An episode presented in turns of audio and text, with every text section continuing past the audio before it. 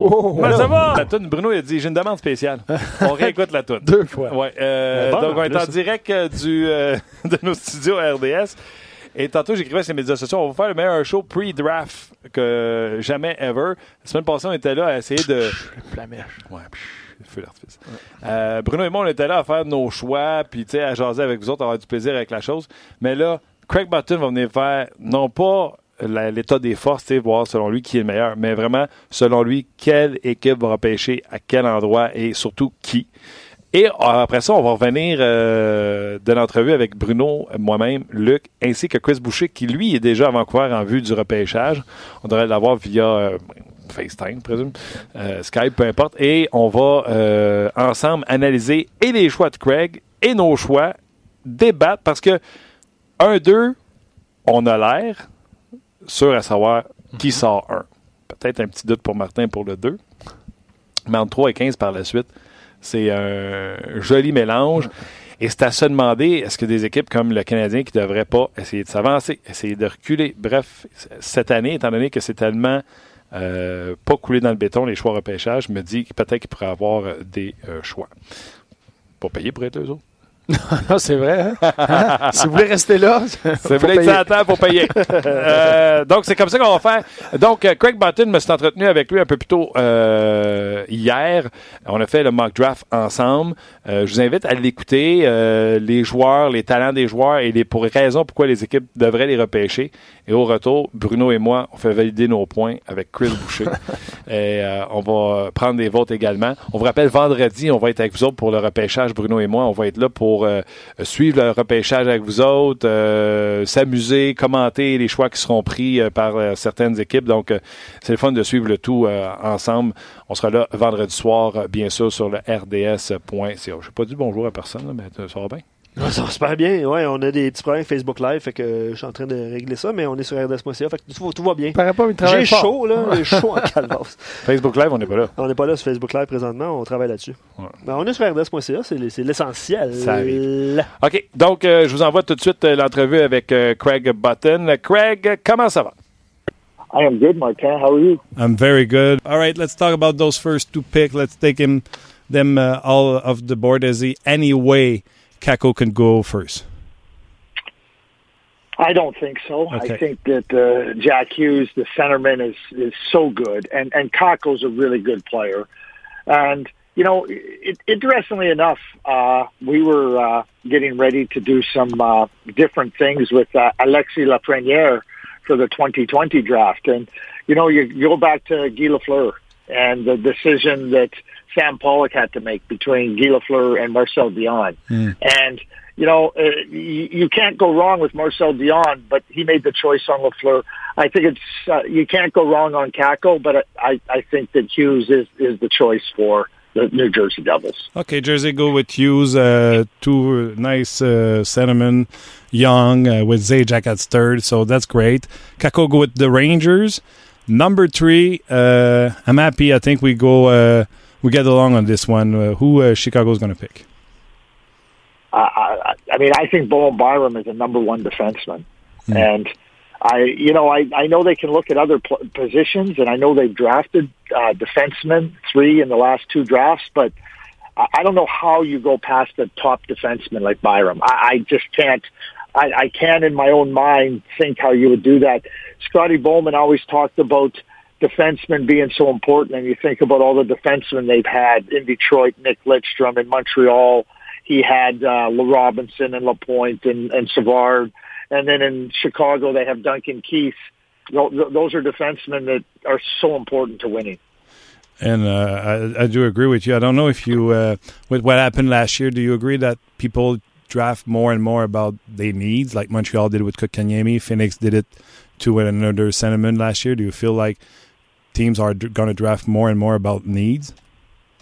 Well, I think if it's close, I do think if it's close, and you know, for for Jesperi last year, I mean, they they need. There's only one way to draft those centermen, and I, I think Marc Bergevin was looking to see uh, if he if he could get Kotkaniemi or uh, Barrett Hayton maybe a little bit later. But as we saw, Kotkaniemi goes three, Barrett Hayton goes five, so there was no chance for Marc to get his centerman uh, at that at that level later in the like later in the first round, even even like eight or nine if somebody traded up for him. So sometimes you're left with no choice but to take the player that you like, and and perhaps you'd like to position yourself in the draft to take him a little bit later.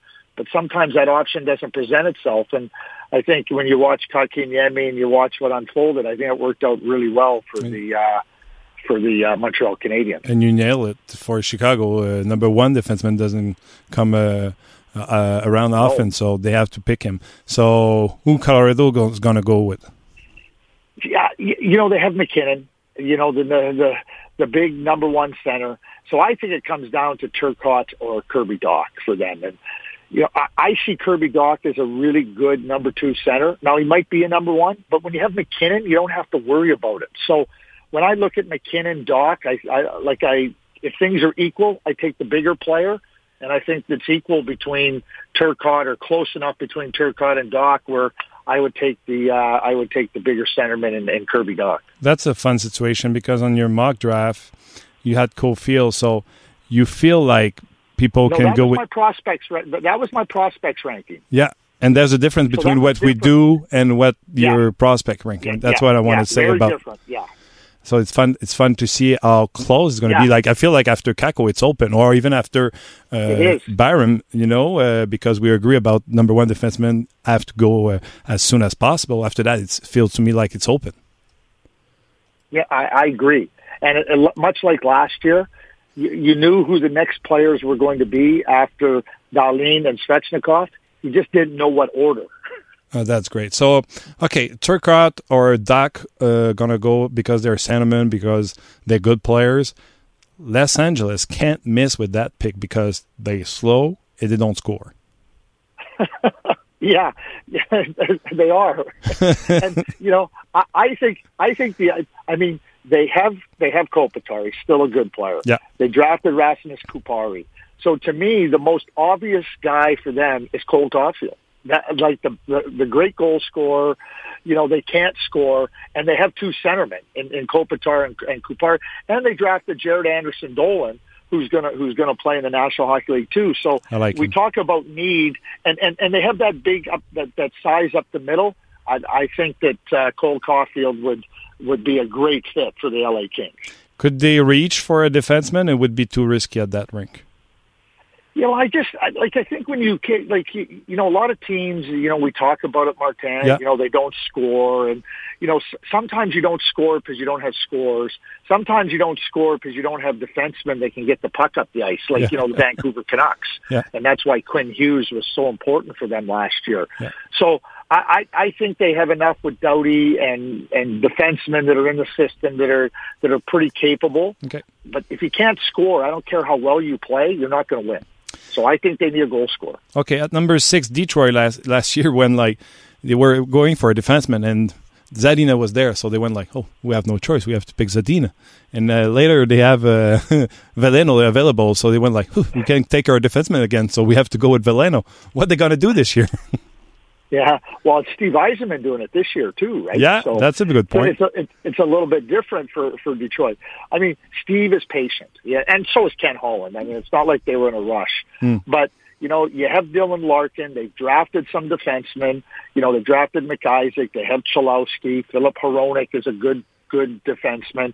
I, I, I think this is where it comes down to a choice between Cozens and, and Turcotte, and and I think that uh, or Zegras. I think Trevor Zegras is in the mix here for, for the Detroit Red Wings. I think those three guys, Zegras, Turcotte, and, and Cozens are in the mix. Uh, for me, I, I, I think that, that, uh, uh, the skill, uh, the abilities of, uh, of a player like, uh, like Zegras, I, I think Zegras is a really good fit for the Detroit Red Wings. Okay, uh, Buffalo Sabres. You know they make some good move. I like the move a month or. What's going to Yeah. happen with them uh, with the new coaches and uh, everything? Who they going to I think pick? they'll be okay. Ralph Krueger will do a good job in there. Uh, you know, you know they brought Skinner back, and I think that's important for Jack Eichel. And and and you know, it's gonna they're not they're a team that's going to need some some years to get better, but they need to take some steps. And there's I don't think there's a player ready to play in the NHL at seven. but I think they can get a really good player. And for me, that that becomes Alex Turcotte. I, I, I think the centerman. When I watch Alex play center behind Jack Hughes, I think that he's perfect behind Jack Eichel. So, uh, you know, that type of centerman, getting, getting, you know, Mittelstadt can play left wing. I think it just really works out well for the Buffalo Sabres to take Alex Turcotte.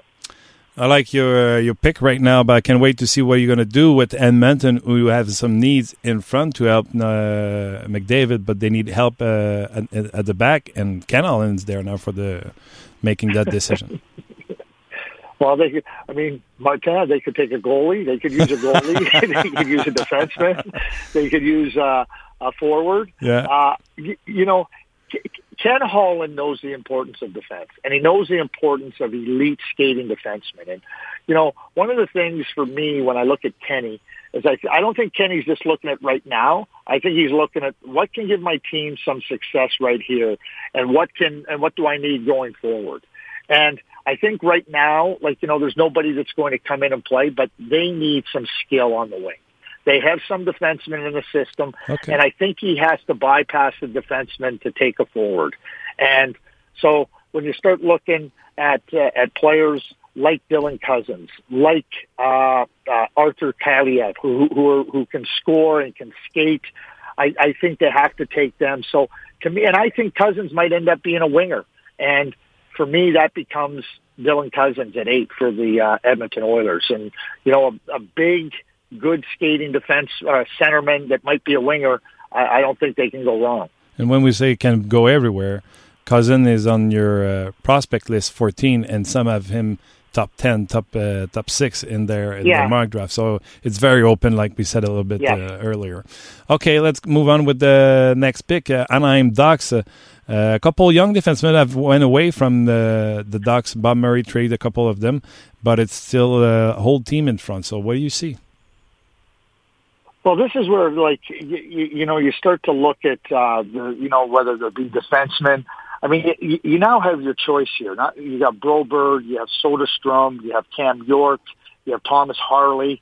So I think this is where the defenseman, Moritz Seider, I think this is where you start to see the run on defensemen. This is really where I start to see the run on the on the defensemen. Okay. And you know, for the Anaheim Ducks, I mean, they got some good young forwards in there, and and I do think that this is uh, a perfect spot uh, for a defenseman to go. And for me, it, it's it's it's Philip Broberg, a, a great skating defenseman.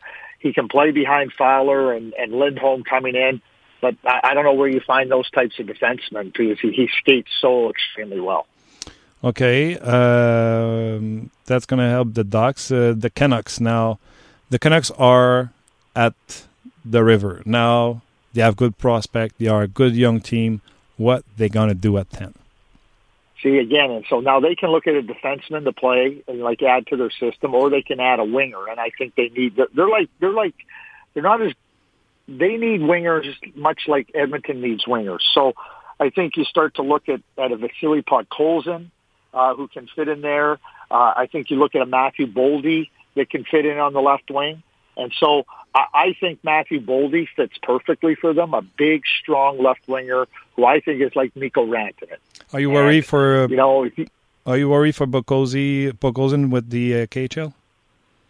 I, I'm not. I'm Okay. not. He, he wants to play in the NHL. Okay. You, you know, and he, it's only a two-year contract. I mean, Kravtsov is signed. I mean, they want to come over and play. He, he he'll be fine. I mean, I think the thing with Podkolzin, he's a good player, but his skating isn't great, and I think that's the. You know that's where Vasily falls down a little bit, but he, he's a good player. He just won't be. I don't think he'll be a great player. Okay. Uh, Philly and uh, Minnesota, um, two team with uh, new, new management. Uh, Fletcher is going to put his has already a little bit put his finger on this team with the the naming of uh, Vigneault. Uh, same thing with Minnesota with their new uh, GM who make a couple trades last year at the end of the season. What do you see for those two teams? Yeah, it's really interesting for Philadelphia because it looks like they want to sign uh, Kevin Hayes, so a centerman. Yeah. You know, they have they have Nolan Patrick, they have Sean Couturier, and you know, my mind goes to a player like uh, uh, this uh, uh, Peyton Krebs, who I think could be a nice